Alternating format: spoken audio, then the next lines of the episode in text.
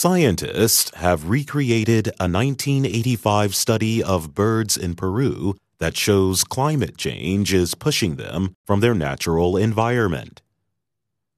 30 years ago, researchers studied more than 400 kinds of birds living on a mountainside in Peru. In 2017, researchers looked again at the bird populations. They found that almost all had moved to higher places in the mountain. Almost all had decreased in size and the scientists say at least eight bird groups that started at the higher elevations had died out completely. John W. Fitzpatrick is director of the Cornell Laboratory of Ornithology and a co writer of the study. He said, Once you move up as far as you can go, there's nowhere else left. The researchers say the birds might have moved up the mountain because of temperature changes. Or they say changes to food sources may have forced them to go higher. The findings were published in the Proceedings of the National Academy of Sciences. Past research has documented birds and other animals moving up in elevation in reaction to warming temperatures. Mark Urban is director of the Center of Biological Risk at the University of Connecticut. He said, this recent study was the first to prove that rising temperatures and moving to avoid them can lead to extinction.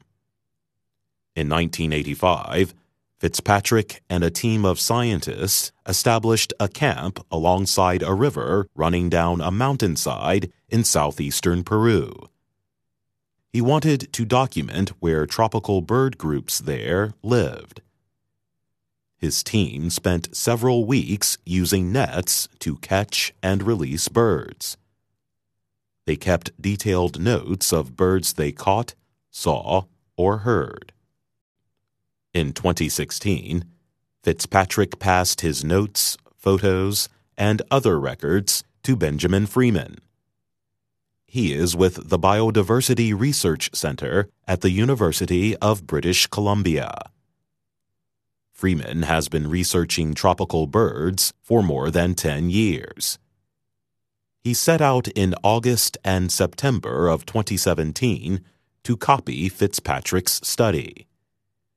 His team used the same methods, searching the same places in the same time of year. Freeman's team wanted to see how things had changed for the bird groups since 1985. The average temperatures on the mountain had risen 0.42 degrees Celsius. Freeman's team placed 20 sound recording devices on the mountain to record the sounds of birds that might not easily be seen. Freeman said that the birds moved an average of 98 meters further up the mountain. He said he believes that temperature is the main cause of the birds' movement. Fitzpatrick noted that birds used to living in areas with little temperature change may be especially at risk because of climate change. He said, we should expect that what's happening on this mountaintop is happening more generally in the Andes and other tropical mountain ranges. I'm Jonathan Evans.